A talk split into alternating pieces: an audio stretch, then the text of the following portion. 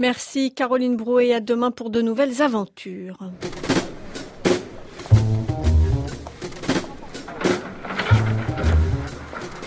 Personne ne sait ce qui se passe aujourd'hui parce que personne ne veut qu'il se passe quelque chose. Les pieds sur terre, une émission proposée par Sonia Kronlund.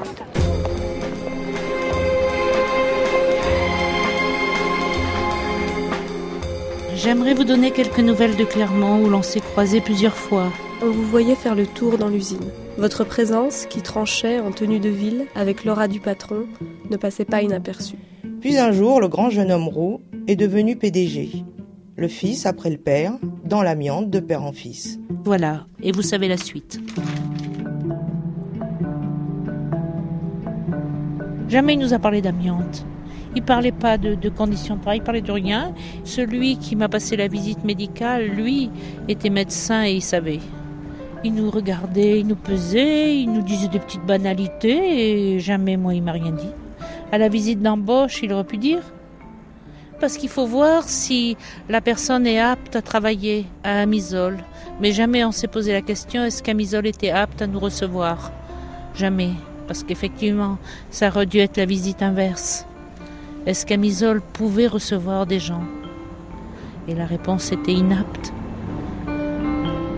C'est en 1996, au moment où l'amiante est enfin interdite, qu'elle se décide à porter plainte contre le seul PDG encore vivant d'Amisol, l'usine de Clermont-Ferrand surnommée par les journalistes de l'époque l'usine de la honte, l'enfer blanc ou encore l'usine Cercueil. Construite au tout début du siècle dernier, elle employait encore en 1974 271 salariés, essentiellement des femmes qui travaillaient au filage et au tissage de l'amiante pour la marine, Michelin, les ustensiles de cuisine Godin et d'autres clients encore. Il faut dire que l'exposition à l'amiante a ceci de particulier que la maladie peut se déclarer jusqu'à 40 ans après l'exposition. On estime que 100 000 personnes mourront de l'amiante rien qu'en France entre 1995 et 2000 2025 et 500 000 en Europe. Du côté d'Amisol, c'est la région entière autour de l'usine qui a été polluée et des gens qui habitaient dans la rue du Pré-Larenne sans même travailler dans l'usine sont morts du mésothéliome, le fameux cancer de la plèvre uniquement causé par l'amiante. Le jeune Claude Chopin, lui, a 26 ans quand il prend la tête de l'entreprise. Après le départ en retraite de son père, il ne reste à ce poste que 6 mois après 14 ans d'instruction. Il estime aujourd'hui que le temps de la procédure fragilise sa défense. Il plaide aussi la trahison de son père et son ignorance des dangers de l'entreprise. Pour l'instant, en France, aucune des plaintes faites à l'encontre des PDG de l'amiante n'a donné lieu à un jugement. Quelques jours après l'enregistrement de cette émission, d'ailleurs, vendredi 8 février, la chambre d'instruction de la Cour d'appel de Paris a prononcé un non-lieu en faveur de Claude Chopin. Non-lieu pas au sens où il serait reconnu non coupable, mais au sens où la Cour considère qu'il n'y a même pas matière à instruire ou à juger. Les victimes de leur côté se sont pourvues en cassation et continuent donc leur démarche judiciaire. En revanche, de l'autre côté des Alpes s'ouvre aujourd'hui en Italie le procès en appel des dirigeants de l'usine Eternit dont la condamnation l'an dernier en première instance à 16 ans de prison ferme avait pointé la responsabilité pénale des industriels de l'amiante.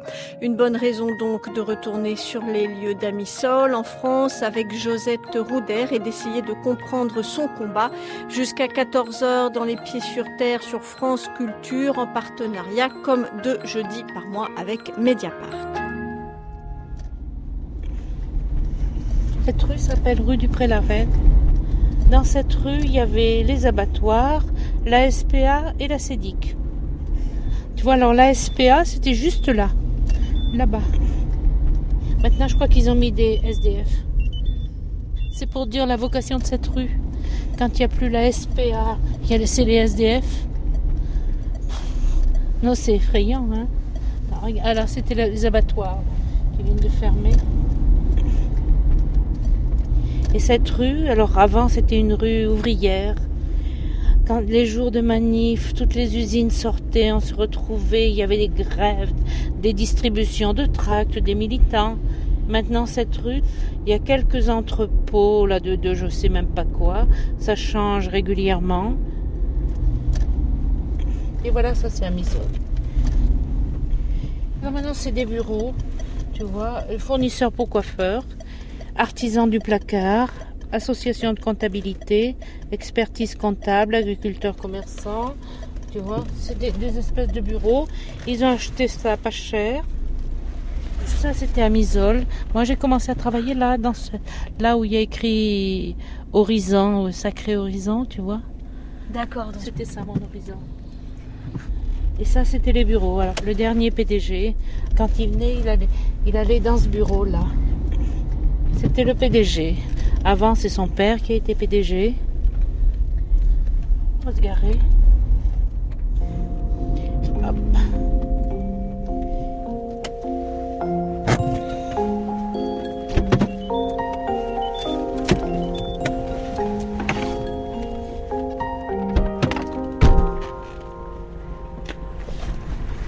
Vois l'explication de ces toits en c'est qu'on ne s'amusait pas à faire des fenêtres pour les ateliers, pour les ouvriers. Ils n'ont pas besoin de fenêtres, ils n'ont pas besoin de voir les arbres, ça les distrairait. Alors là, là, c'est des verrières qui éclairent, comme ça la lumière vient et eux, ils ont des murs autour. Voilà, c'est la poésie patronale. On va essayer de voir l'usine du fond pour voir. euh, Oui, passé par là aussi. D'accord.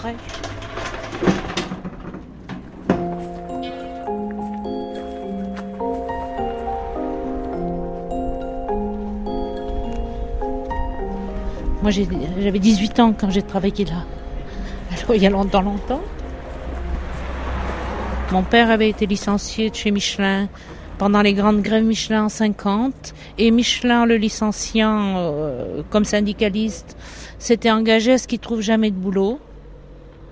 Et donc, euh, comme on n'avait pas de sous et comme on était cinq, je pouvais plus aller à l'école. J'ai dit, il faut que j'aille au boulot. Donc, je suis venue euh, et on m'a embauché.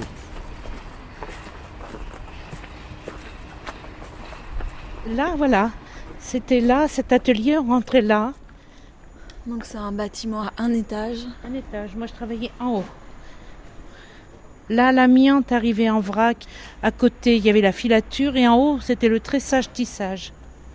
Et là, c'était le magasin. Et là, on voit maintenant qu'il y a des climatisations. On n'en avait pas, nous. Les- Quand il faisait tellement chaud sous ces verrières, ça tapait. Alors, en plus, on avait la poussière d'amiante. On avait la, transpiration parce qu'on bossait. Et on avait la chaleur qui tapait sur les verrières. On demandait au chef, qui demandait au service d'entretien, de peindre en bleu les verrières pour que ce soit moins chaud. Pour filtrer les rayons du soleil, quoi. Comme ils s'en foutaient bien qu'on ait chaud ou froid. Donc ils le faisaient jamais. Puis à la fin, quand on n'en pouvait plus, on prenait des bobines et on les balançait sur les verrières. Quand les verrières commençaient à se casser, alors ils venaient. Ils remplaçaient le carreau qu'on avait cassé, puis ils peignaient en bleu. Tu vois, ce grand bâtiment-là, c'était une seule grande pièce. Et il y avait des machines qui brassaient l'amiante partout. Il y avait des métiers à filer qui filaient l'amiante, donc il y avait un nuage de poussière. Les métiers à tisser tissaient l'amiante, il y avait un nuage de poussière. Vers chaque machine, il y avait un nuage de poussière. Et quand ça avait turbiné comme ça pendant 8 heures, avec ces nuages de poussière à tous les 3 mètres, c'était une atmosphère irrespirable d'amiante. Alors moi j'étais à une machine, ils appelaient ça le bourrelet, c'était une machine qui faisait une tresse, une gaine de fil d'amiante. Fallait prendre l'amiante comme ça, là, par poignée, le mettre dans le réservoir de la machine. La machine, il y avait un tapis qui l'amenait et qui après le faisait passer dans un truc, ça faisait une mèche d'amiante. Et c'était pour euh, calorifuger les tuyaux de vapeur, les choses comme ça. On n'avait ni masque, ni gants, ni rien, rien, rien, rien. Toutes les femmes avaient des blouses en nylon. Parce que les blouses en coton, l'amiante se collait tellement dessus.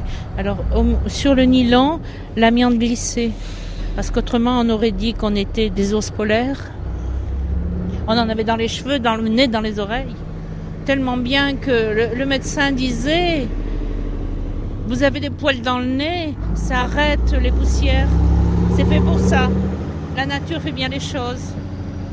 Nous, on a des poils dans le nez pour arrêter les poussières et les patrons des médecins du travail pour anesthésier les gens. Et ce bruit, vous l'entendiez souvent, ce bruit des Oui, locomotives Oui, mais comme le, le bruit des machines était plus fort, on l'entendait pas trop. Par exemple, en haut, il y avait peut-être 25 métiers à tisser qui tapaient, tapaient, tapaient avec les navettes sans arrêt, sans arrêt. Ça faisait un bruit assourdissant, bien sûr, un bruit infernal tout le temps.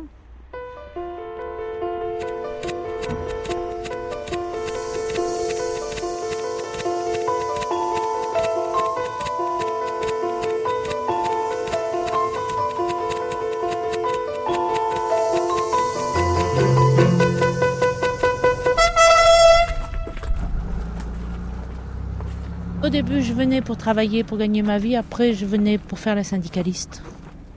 Pour faire chier le patron quand même.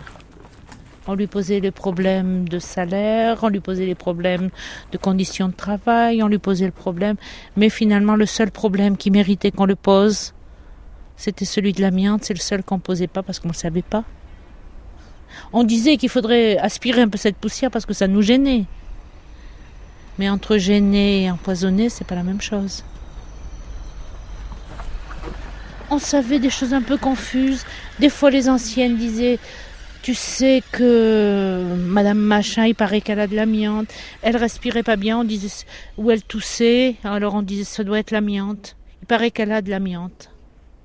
C'était associé à la toux. On se disait C'est de la poussière, la poussière. Aucune poussière n'est bonne. Mais c'était des choses confuses qui se disaient à peine. Et puis on se disait aussi, si c'était comme elle le dit, quand même le médecin nous le dirait bien ça se saurait. Des choses un peu comme ça. On ne peut pas dire qu'on n'avait jamais entendu parler, mais, que des bouts de choses. Parce qu'on voyait des gens mourir, il y avait des gens qui mouraient, mais le lien n'était jamais fait avec l'amiante. Bon, par exemple, il y avait le chef des cardes qui s'appelait Monsieur Lagoutte, qui était un homme incroyablement gentil. Mais euh, tout le monde a dit la goutte est mort. Il y en a qui disaient il paraît que c'est l'amiante. Tout le monde disait oh quand même, hein, il buvait. Tu te rappelles comme il buvait la goutte? Alors que il est mort, il avait peut-être, je sais pas, peut-être 45 ans, de façon très rapide. Et voilà, c'est la première fois que j'ai entendu euh, associer peut-être à l'amiante. Et je pense que la direction devait s'employer justement à c'est pas l'amiante, c'est pas le travail. Ils fument, ils boivent. Ils s'abîment la santé eux-mêmes. Allons, allons. C'est un, alibi tellement magnifique. Tellement magnifique. S'ils n'avaient pas ça, qu'est-ce qu'ils pourraient dire? Les mineurs crachaient leurs poumons, et, euh, les, les, gars du bâtiment euh, tombaient des échafaudages. Enfin bon, c'était la condition ouvrière dans l'inconscient collectif. Et comme ça, on aboutit à des amisoles. J'ai des plaques pleurales, euh, c'est l'atteinte minimum quand au moins, on a au moins des plaques pleurales. Souvent plus, mais au moins ça. Ce qui me tracasse beaucoup, ce qui mange un peu la tête de ma famille, mais des fois, des fois par exemple, j'ai un gros rhume ou j'ai de la sinusite ou j'ai des problèmes. Alors là, quand je me réveille la nuit, je me dis aïe aïe aïe, peut-être ça se réveille, peut-être c'est l'amiante.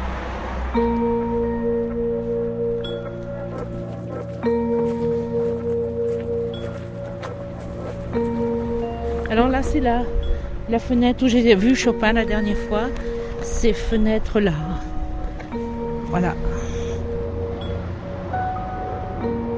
Le jour où ils ont annoncé la fermeture de l'usine, il y avait toutes les ouvrières qui étaient complètement désespérées, ça pleurait partout. Les gens étaient désespérés parce qu'elles avaient passé leur vie ici, beaucoup. J'ai dit, elles, ont besoin de dire quelque chose. Et moi, j'ai demandé d'être entendues. Ils ont dit qu'elles rentrent. Alors on est rentrés tous. Moi j'ai ouvert les portes, je suis passée devant et je les ai fait rentrer mes copines là dans le grand bureau du directeur. Lui il était au bord, il savait pas bien où se mettre, alors il s'était mis vers la fenêtre celle-là, là. Il était là. Et elles ont commencé à dire c'est une honte, moi j'ai passé ma vie pour finir comme ça. Enfin, ce qu'on dit quand on est jeté à la rue. Et lui, il nous a regardé comme s'il n'avait jamais pu penser qu'on parlait. Il nous avait sûrement pris pour des fourmis. Et il était très surpris, il nous regardait un peu éberlué, parce qu'il n'était pas de ce monde-là, lui le, syndic savait, le directeur savait, tout le monde savait que ce qui se jouait c'était énorme et c'était vital pour des gens. Et lui il nous regardait d'un air détaché en disant allez parle, parle, puisque tu sais parler, parle. Mais Il était complètement étranger. Il était le PDG pourtant. C'était lui le licencieur. Et je pense qu'il y avait une part d'indifférence, j'allais dire presque d'indifférence de naissance. Il n'avait jamais rencontré des ouvriers, c'était pas son monde. Il avait une autre vie dans un autre lieu. S'il habitait Neuilly, imaginez ici. C'était pas Neuilly. Et moi, c'est le dernier cliché que j'ai en 74, décembre 74. Moteur. Il n'a pas parlé d'ailleurs.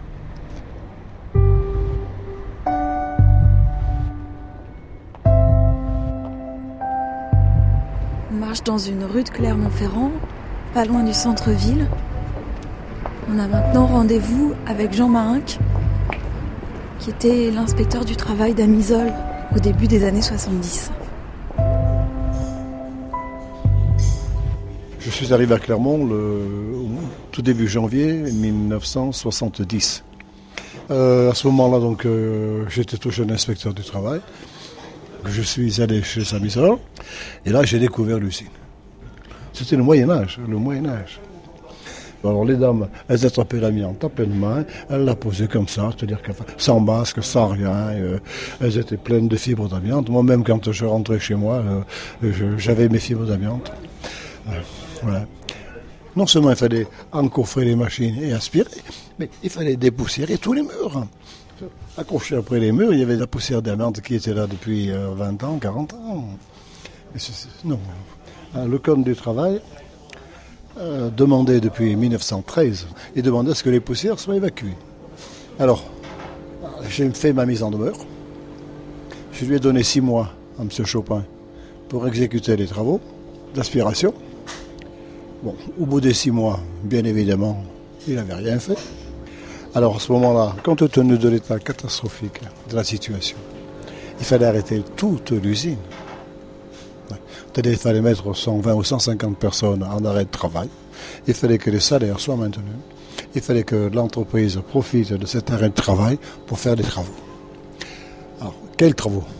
Alors le jeu, j'avais besoin d'avoir l'avis d'un expert. Ce ingénieur expert en aérolique. Il a mis euh, huit mois pour faire le voyage euh, Paris-Clermont. Il a mis encore huit mois pour rédiger son rapport. C'est bien qu'entre le moment où moi j'ai fait ma procédure de référé et le moment où il a rendu son rapport d'expertise, ça fait euh, pas tout à fait deux ans. ça fait long. Hein. Entre-temps, la situation économique de l'entreprise s'est détériorée. Et c'est bien que euh, il est arrivé un moment où le monsieur Chopin, le PDG de l'époque, a déposé son bilan et l'entreprise a été fermée à cause de difficultés économiques et financières. Voilà. Bon, entre nous, je me contenterai de dire moi que la faillite est arrivée au bon moment. À votre avis, Monsieur Chopin, il avait conscience de la dangerosité de son usine? Non, ça alors là, euh, oui. Il savait très bien euh, que c'était excessivement dangereux. Hein. Euh, toute la communauté scientifique le savait. Il ne faut pas qu'ils viennent se cacher en nous racontant des salades. Vraiment, c'est là où, effectivement, vous voyez, tout de suite, je m'énerve un peu, mais euh, c'est vrai, c'est scandaleux, leur attitude est scandaleuse, parce que c'est un, déni de responsabilité. Ils ont bénéficié, vous savez, de ces fameux experts, des médecins qui, venaient dire que vous n'était pas dangereux. Enfin, voilà. La preuve, c'était pas dangereux. Enfin, c'est des centaines et des centaines et des milliers de morts qu'on peut avoir. Et selon vous, le fils, il était au courant ou pas des dangers de l'amiante? Oui, quand il a pris l'affaire, il savait très bien qu'il y avait une procédure de référé. Il savait très bien que euh, le rapport d'expert était particulièrement sévère. Il savait très bien ce qu'il fallait faire. Non, là, euh, oui, il savait, bien sûr. Oui, pas pensable autrement.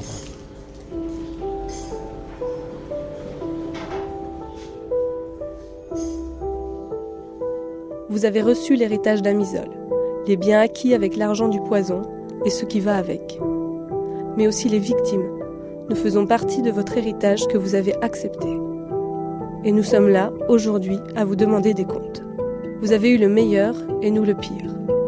Vous avez eu Neuilly, les bons revenus. Nous, on a eu le poison, le SMIC, aujourd'hui la maladie. Vous avez eu le meilleur et nous le pire. Nous sommes devenus les victimes de l'amiante.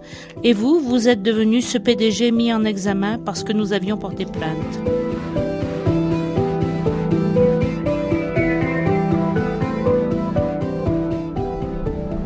ça a vraiment du sens euh, d'emmener au pénal quelqu'un qui a tenu une usine que 6 mois alors qu'il avait 25 ans et qu'elle était vouée à fermer? Non, s'en fout qu'il ait 25 ans. Le problème, c'est que il a accepté l'héritage de l'amiante. Il était suffisamment euh, informé. Il voulait pas faire de travaux, il voulait pas faire d'aspiration, il voulait rien faire.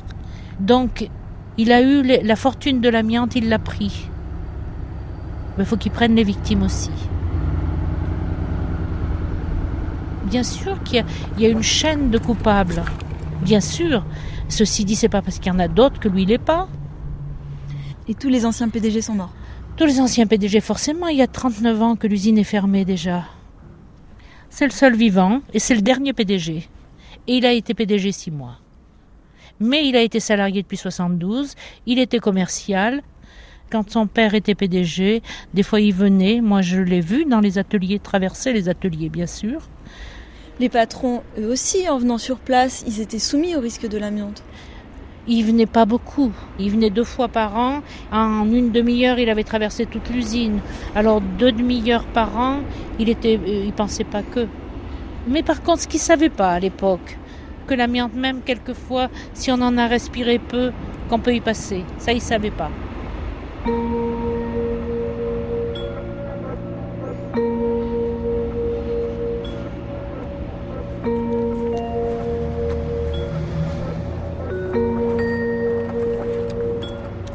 Moi, ça me gêne pas qu'il aille au tribunal pour demander à être blanchi. Tout le monde a droit à la défense. Vous avez Mais- déposé votre plainte il y a 17 ans. Oui. Elle a toujours pas abouti. Oui, Et là, et Monsieur lui Chopin réclame un non-lieu. Un non-lieu parce qu'il dit c'est injuste, parce qu'il dit il y a des témoins qui auraient pu le défendre, ils sont morts. Certes, c'est sûrement vrai, hein, mais il y a aussi beaucoup de gens qui l'auraient accusé qui sont morts aussi. Ce qui est scandaleux dans cette affaire, c'est que le ministère public, c'est-à-dire celui qui parle au nom de la société, le parquet, l'est appuyé. On voudrait un procès Ce qui nous intéresse, c'est la condamnation pour la prévention parce que ça pourrait donner à réfléchir aux autres patrons. Si les gamins qui piquent les mobilettes se retrouvent au tribunal, on dit qu'il faut leur apprendre à vivre, il faut qu'ils mesurent ce qu'ils ont fait. Eh ben, c'est pareil pour les patrons, c'est pareil. Et puis, c'est aussi la dignité des ouvriers. Que nous, le tribunal, nous donne le statut de victime et lui d'empoisonneur. Que dans un tribunal, chacun soit à sa place.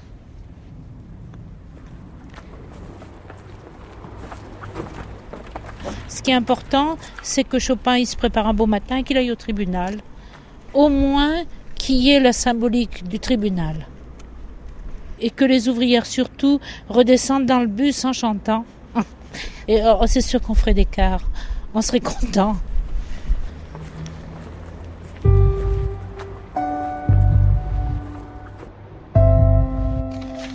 Nous vous demandons d'oser nous faire face et d'oser assumer votre rôle dans cette affaire. Si vous ne voulez pas sursauter toute votre vie en entendant le mot amisole, vous avez encore ce choix. Un mot encore, le dernier. On ne lâchera pas, on lâchera jamais.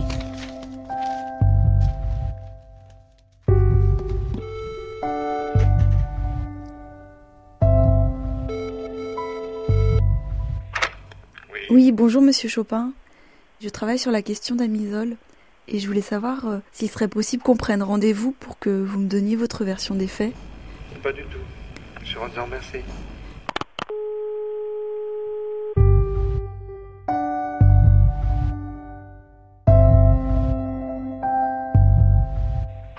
Allô? Allô, maître Courcelle-Labrousse Oui, lui-même. Je travaille sur euh, l'histoire d'Amisole. Je cherche à m'entretenir avec votre client. Non, il ne le souhaite pas. Voilà, je suis désolé, hein, mais euh, il ne souhaite pas du tout s'exprimer sur cette affaire. D'accord. Et vous, est-ce que vous seriez d'accord pour vous entretenir avec moi? Ben, écoutez, oui, si j'ai l'accord de mon client. Voilà. J'attends de vos nouvelles alors. Oui, oui, attendez, je vous rappellerai, ne vous inquiétez pas. Merci. Au revoir.